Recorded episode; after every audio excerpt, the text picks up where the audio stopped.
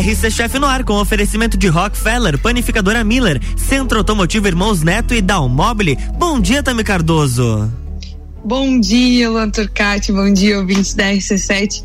Bom dia, Serra Catarinense. Começamos mais uma terça-feira, né? Como que tá o tempo por aí, Luan? Tá quentinho? Tá quentinho, estamos, tá com, calor? estamos com 21 graus no momento, mas hoje deve chegar oh. a 30 na Lajaicas. Então, queria te dizer que por aqui eu comecei com 30 já, então Ai, que delícia. só imagina.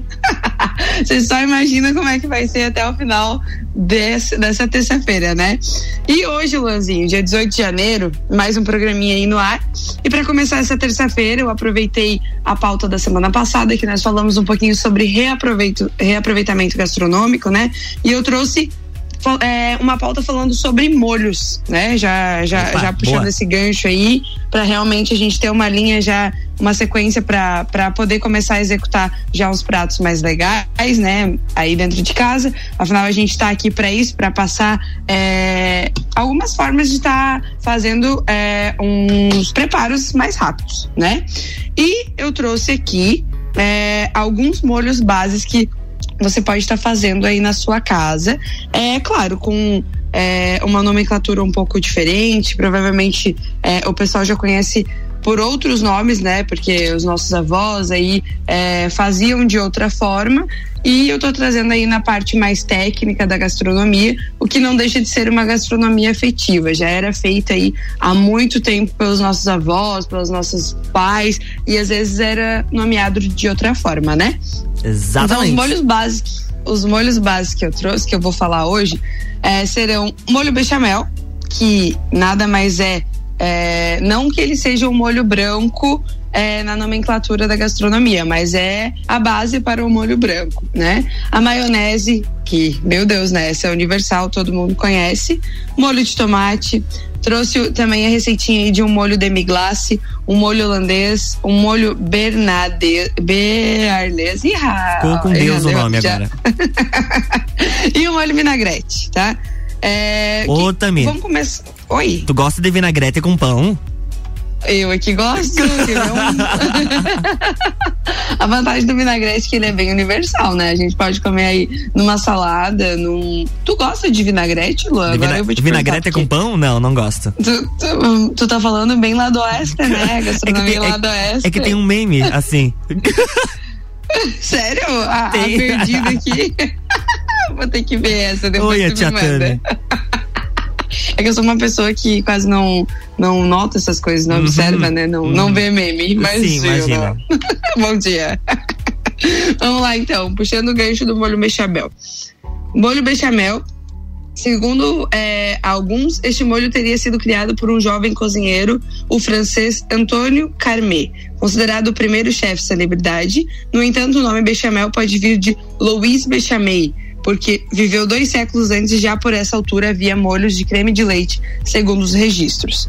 É, Começa-se por derreter a manteiga no tacho, como que é, essa é a parte que é, realmente eu vou falar um pouquinho mais sobre a técnica. Aqui eles estão falando um pouquinho da criação dele, né? A gente derrete um pouquinho a manteiga e quando ela vai derretendo, quando ela vai é, soltando na panela, a gente coloca um espessante.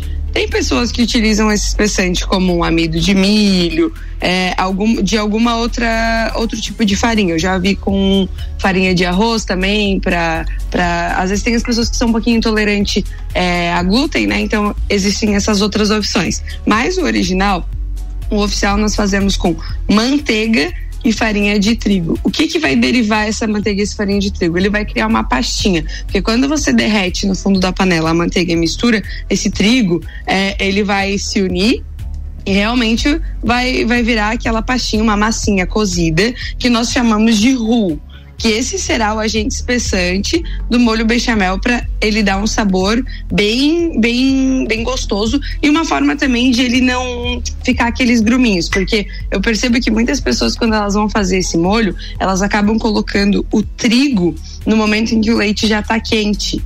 E aí é onde fica, literalmente, né? Vou falar bem em português, Luan, um mingau né? Fica aquelas bolinhas, enfim. Provavelmente você já fez aí um mingau que você colocou um amido de milho ou outro depois e ficou aquelas bolinhas que não se diluiu, né? Então Bem por isso que a gente sempre.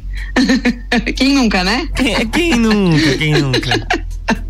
Por isso que a gente dá essa dica bem importante de realmente derreter, não necessariamente tenha que ser só manteiga, tá? Tem algumas pessoas que às vezes também têm intolerância à lactose, então a gente acaba optando por azeite de oliva. Né? Mas a manteiga ela vai dar um sabor mais gostoso, ela vai deixar o prato mais é, como que eu vou falar? Mais cremoso, vai dar mais cremosidade para esse prato. Então, depois que você preparar esse roux, você vai adicionar o leite, né? É, eu sempre faço assim, ó.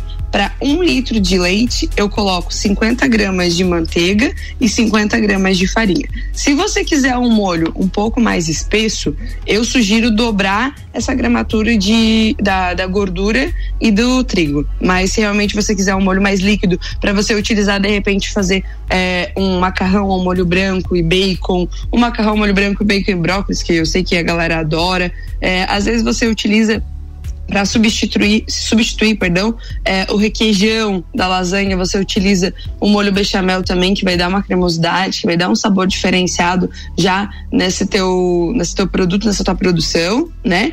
E aí depois é, de você colocar esse leite, de você adicionar, você não pode parar de mexer. Você vai utilizar um fouet aí realmente para você diluir bem, para você, para não ficar aquelas bolinhas que eu falei anteriormente.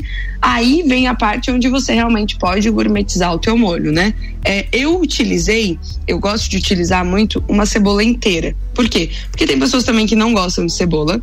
Então o que, que eu faço? Eu faço uma cebola piquê, que, gente, que nós chamamos de cebola piquê, né? É, eu corto, eu coloco dois, dois cravinhos nessa cebola inteira, sem casca, e coloco uma folhinha de louro e deixo ferver no leite já para soltar realmente o sabor.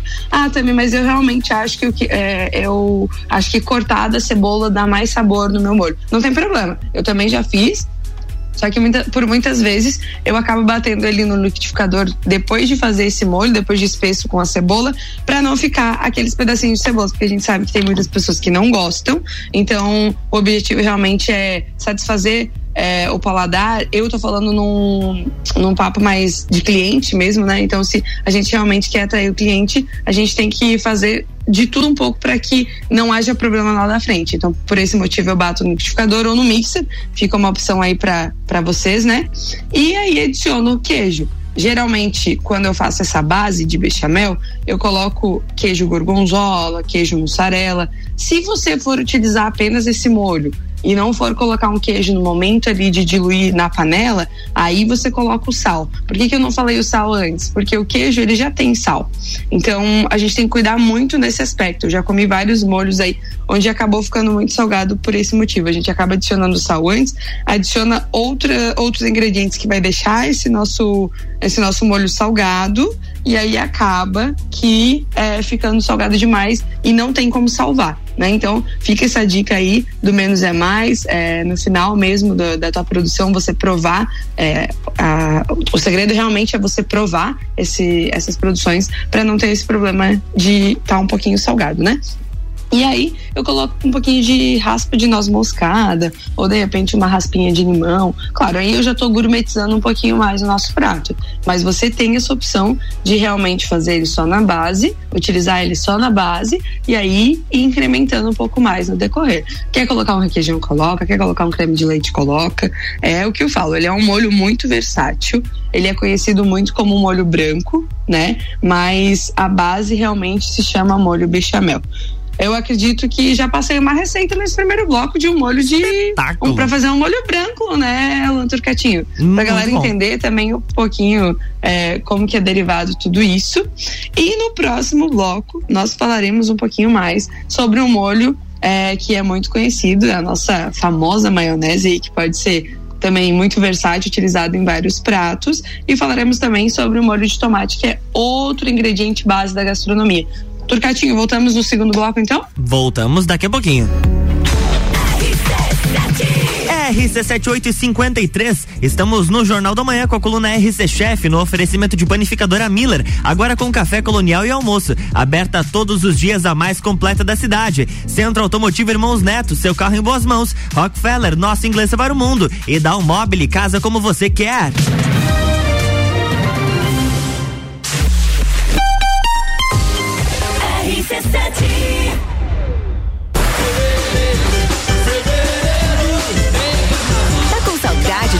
De carnaval? Então anota aí, 19 de fevereiro, Carnaval da Realeza. Qual o momento certo de construir ou reformar sua casa? Inovação e ousadia é o que nos inspira a sermos cada vez melhores. Por isso, o momento certo para realizar esse grande sonho pode ser qualquer um, desde que seja com a Zezago.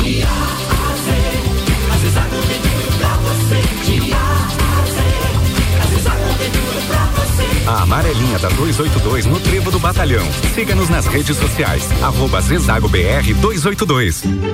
Madeireira Rodrigues, consciente da importância em entregar um produto de excelente qualidade aos seus clientes, a Madeireira Rodrigues está constantemente investindo na modernização de seu maquinário para a produção de compensado. Esta preocupação é voltada para alcançar excelência na qualidade dos produtos, índices de produtividade cada vez maior, reduzindo o desperdício do material e tornando assim o processo mais sustentável. Madeireira Rodrigues, localizada na rodovia BR 116 quilômetro 222, área industrial 3, telefone 49 32 43 1206.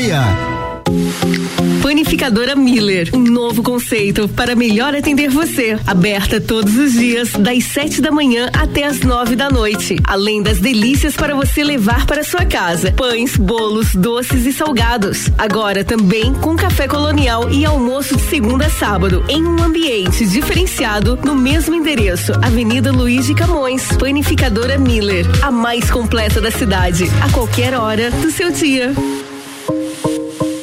Melhores clientes anunciantes a gente tem. Amor, como é que você consegue relaxar aqui nessa muvuca? Ah, curte as férias, vai meu bem. As contas estão em débito automático, as transações eu confiro aqui, ó, no App Sicredi. Tá tudo sob controle. Eu vou me estressar pra quê? Ó, quer um coco? Ele aceita Pix. Pra tudo que o verão pede, tem Sicredi. Pagar, investir, transações, saldo e muito mais. Baixe o app e leve o Sicredi aonde você for. Minuto RG. Na RG você encontra a luva para proteção contra agentes térmicos e mecânicos. É uma luva de segurança tricotada em algodão com banha em cloro neoprene na palma e face palmar dos dedos. Punho com elástico e acabamento em overlock. Oferece proteção das mãos do usuário contra agentes abrasivos, escoriantes, cortantes e perfurantes. Contra agentes térmicos, ou seja, pequenas chamas e calor de contato. E também contra vibrações. Produto importado com certificado de aprovação do Departamento de Segurança do Trabalho.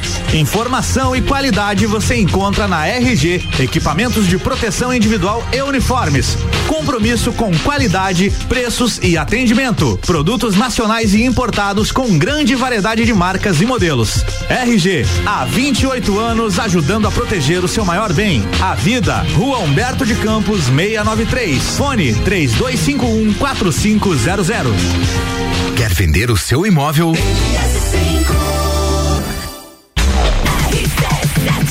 RC7857, estamos de volta no Jornal da Manhã com a coluna RC Chef no oferecimento de Dalmobile, casa como você quer. Rockefeller, nossa inglesa para o mundo. Centro Automotivo Irmãos Neto, seu carro em boas mãos. E panificadora Miller, agora com café colonial e almoço. Aberta todos os dias, a mais completa da cidade. A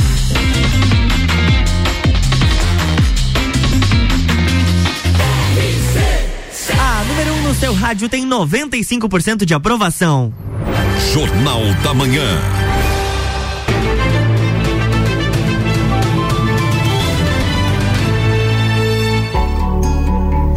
Estamos de volta, bloco 2. Estamos de volta aí com essa pauta, esse assunto. Para quem não estava ouvindo agora no, no primeiro bloco que a gente estava falando, hoje eu trouxe a sequência aí do assunto passado, que falamos um pouquinho sobre reaproveitamento. E essa semana eu trouxe aí molhos bases da gastronomia para você estar tá fazendo em casa. É uns molhos realmente mais fáceis de a gente estar tá produzindo dentro de casa. Então, realmente, eu trouxe esse assunto para você, para você começar a executar.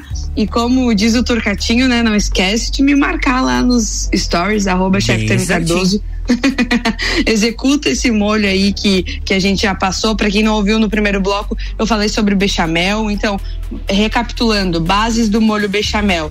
Para um litro de leite, 50 gramas de farinha, 50 gramas de manteiga, sal, noz moscada e cebola. E é óbvio, né, Luanzinho? Se você quiser incrementar e adicionar aí um alho e um gengibre, eu acho que não vai ficar nada ruim, viu? gengibre para você não é surpresa alguma. A minha marca registrada, eu não falei dele esse ano ainda, né? Chefe Gengibre, vai lá. muito bom, muito bom. Vamos lá. Molhos são uma adição semi-líquida de muitas preparações culinárias. E apesar de poderem ser consideradas um ingrediente extra num prato, pode ser a diferença entre uma receita e outra com os mesmos ingredientes básicos. Então, como eu te falei anteriormente, é, o bechamel, ele era muito conhecido como molho branco e faz uma total diferença de repente se você for fazer aí um macarrãozinho com molho branco e bacon que é tradicion hum, tradicionalmente delícia. conhecido, né? Bom dia, né? Falar sobre Bom isso dia, cedo. Que fome, né? hum, delícia. e agora eu vou falar um pouquinho sobre a maionese. Esse prato aí que é, que é universal, que é muito versátil também, bastante conhecido. É, o cozinheiro Duque de Richelle conheceu esse molho em Maó, emulsificou a frio e serviu com sucesso aos seus vencedores. Levou a novidade para a França, chamando-a de maionese, a qual mais tarde passou a ser conhecida como maionese. O que, que tu acha? Como é, como é que é? Maionese, mudou tudo, né? maionese, muito chique esse negócio. e se popularizou em vários países do mundo. Então, realmente, é, eu sempre falo, né? Esses dias eu tava, tava fazendo uma maionese, porque me julguem, mas eu gosto de uma maionese caseira feita à mão, que nem vó, mãe fazíamos, né? É, a gema, o azeite e o vinagre e o sal, né? Eu não sei como é que você come, Turcatinho. A gente faz aí é, de várias formas, tem no liquidificador também que dá para ser feito sem essa gema, né? Sim. Mas eu amo. Claro que a gente tem aquele risco da salmonela, que infelizmente não tem como mudar isso. Por isso que foi inventada outras opções aí de maionese. Mas esse dia eu tava fazendo essa maionese caseira na mão mesmo, e aí eu comentei, né? Como que o cara foi tão inteligente, né? O cara que criou isso, ele realmente é crânio, porque como que ele imagina assim, não, você colocar uma na gema, colocar um pouquinho de óleo e ir mexendo, ele vai ficar numa consistência perfeita e vai virar esse prato versátil e gostoso, né? Como que. É, Como eu, surgiu eu, isso, eu, né? É, não, exatamente. Tipo, eu, fico, eu, fico, pensando às vezes assim, é igual os molhos, o molho básico que eu falei anteriormente do bechamel. Eu falo que as pessoas que realmente tiveram é, esse estudo, essa base para realmente hoje a gente saber um pouco mais sobre a gastronomia, merecem o mundo, merecem, meu Deus do céu, porque essa é, da maionese que nem eu comentei, é, quando a gente coloca a gema de ovo e vai adicionando em fio o azeite ou o óleo, lembrando que ele pode ser feito com das duas maneiras, você pode estar utilizando azeite de oliva ou você pode estar utilizando o óleo de soja. E vai mexendo vigorosamente até obter uma consistência ideal é, e depois tempera com sal. Esse realmente é uma base é, que eu tô falando mais caseira, né? Mas a gente pode estar fazendo também uma receitinha super prática e aí vai uma dica muito importante de alguém que se bateu horrores na hora de fazer uma maionese no liquidificador e não dava o ponto. É, você vai adicionar um pouquinho de leite. Ah, também, mas eu não quero fazer uma quantidade muito, muito grande de maionese, então eu não preciso fazer é, bastante tipo, fazer um litro de leite, né? É um exagero. Então, o que que eu comecei a fazer? Eu colocava só um pouquinho de leite acima da hélice do liquidificador tá? Então fica uma dica. Se você colocar abaixo da hélice, ele não vai conseguir emulsificar e realmente vai perder o ponto da maionese. Então você adiciona um pouquinho de leite acima da hélice, você vai colocando, você começa a bater, você vai colocando o azeite em fio, né? E depois você adiciona um pouquinho de sal e vinagre. É, não tem como dar errado. É, óbvio, outra dica importante: se o leite estiver gelado, a probabilidade de ela talhar é bem menor, tá? De ela desandar é bem menor. Então, são duas dicas muito importantes que eu sempre falo na hora de fazer a maionese. Você coloca acima da hélice e tenha o leite gelado. Ah, mas e se acontecer de talhar? Geralmente eu consigo salvar elas com um pouquinho de vinagre no final. A gente adiciona o vinagre e ela acaba encorpando novamente. ou eu coloco uma pedrinha de gelo, porque pode acontecer realmente no dia tá muito quente, ou de realmente o leite não tá tão gelado quanto ele deveria estar, ou de o azeite não tá, é, de azeite tá vencido, tá? De, do óleo tá vencido. Tô falando isso porque realmente já venci essas experiências, uhum. então é muito bom a gente observar isso. Quem nunca, né, Luan? já morei, já morei sozinha, né? Já já fiz faculdade, tinha que economizar. Vai, vai jogar fora por quê? Tem que reutilizar. Vai jogar fora, né? e aí acabava não dando certo, às vezes você reutilizando esse azeite que está perto de vencer o que já está vencido, né? Aí já não dá mais aquela emoção que, que tem que dar na, na maionese. E aí você pode derivar essa maionese de vários outros é, sabores, né?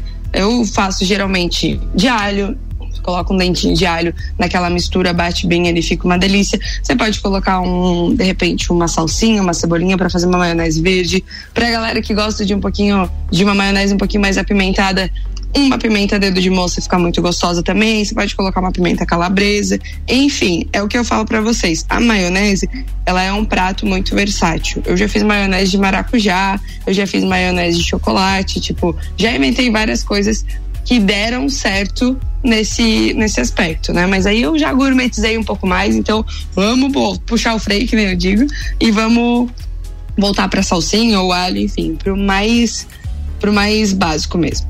E agora eu vou falar um pouquinho sobre esse molho maravilhoso que eu acredito que todo mundo ama, né? É o molho de tomate famoso molho sugo que a gente chama ou pomodoro que também pode ser derivado.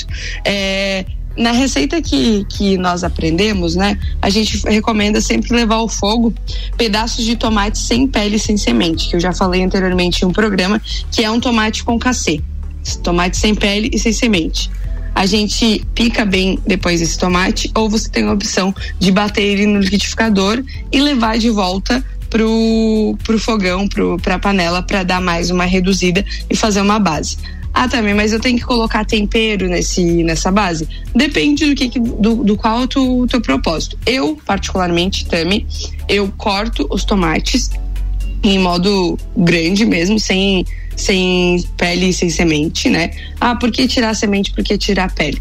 A pele porque você vai dar uma aparência mais bonita pro teu molho, né? Não vai ficar aqueles fiapinhos ali no teu molho. E a semente, quando você bate ela e quando você come, você pode comer às vezes um tomate e comece a perceber. A, a semente ela acaba deixando um pouquinho amarga o teu molho, né? Então, por isso que a gente sempre fala para tirar a pele e a semente por esses dois objetivos. E depois de cortar esse tomate em modo grosso, eu descasco a cebola, eu corto a cebola, eu coloco um dentinho de alho, né? Eu bato no liquidificador e depois eu volto um fiozinho de azeite para a panela. E eu deixo reduzir bem esse molho para realmente eu ter uma base. E aí você pode é, pegar aquele bechamel que eu falei no primeiro bloco e misturar nesse molho de tomate que a gente já vai derivar de um molho rosé. Por isso que eu digo que quando você aprende a fazer um molho bechamel e quando você aprende a fazer um molho de tomate, você tem várias opções na tua mão, muito versátil aí para você estar tá utilizando. É, claro, de, é, nos próximos dias eu vou passar um, os molhos mais aprofundados. A gente vai falar um pouquinho mais sobre o pesto também, que é um molho muito versátil e muito fácil de estar tá fazendo. Hoje realmente eu passei para vocês as bases mais conhecidas e mais utilizadas no dia a dia da gastronomia, que é bechamel, que é a maionese e que é o molho de tomate. Uma dica também muito legal que eu gosto de falar no molho de tomate é que se você quiser colocar uma pitadinha bem de leve de açúcar para tirar um pouquinho da acidez desse molho de tomate, também é uma forma muito ideal de deixar ele um pouquinho mais saboroso e, né, aí vai conquistar o paladar de várias pessoas. Afinal, não é todo mundo que gosta dessa parte mais ácida do, do molho de tomate. Eu acredito que nessa manhã era isso que eu tinha para falar. Claro, a gente acaba separando cinco, seis molhos, né, Luanzinho? Mas sim, se empolga e acaba não conseguindo passar é, os outros. Mas acredito que é muito importante passar tudo detalhadamente para as pessoas entenderem, né? Por que tirar semente e tudo mais, para realmente saber o que está fazendo e realmente sair um molho de excelência aí que a gente conseguiu passar hoje para vocês, tá? Luanzinho, na próxima terça voltaremos então né? Voltaremos, é, com certeza. Agradeço pela, pela companhia virtual, mas agradeço pela companhia. Eu que agradeço. e, Desejo um bom dia pra galera aí, pro, pros ouvintes, pro todo o pessoal da RC7. E é isso, terça-feira que vem tem mais programa RC Chef, RC Chef pra vocês. Tá bom? Beijo, até semana que vem. Beijo, bom na, dia. Na próxima terça tem mais RC Chef aqui no Jornal da Manhã, com oferecimento de Rockefeller, Panificadora Miller, Centro Automotivo Irmãos Neto e Dalmobile.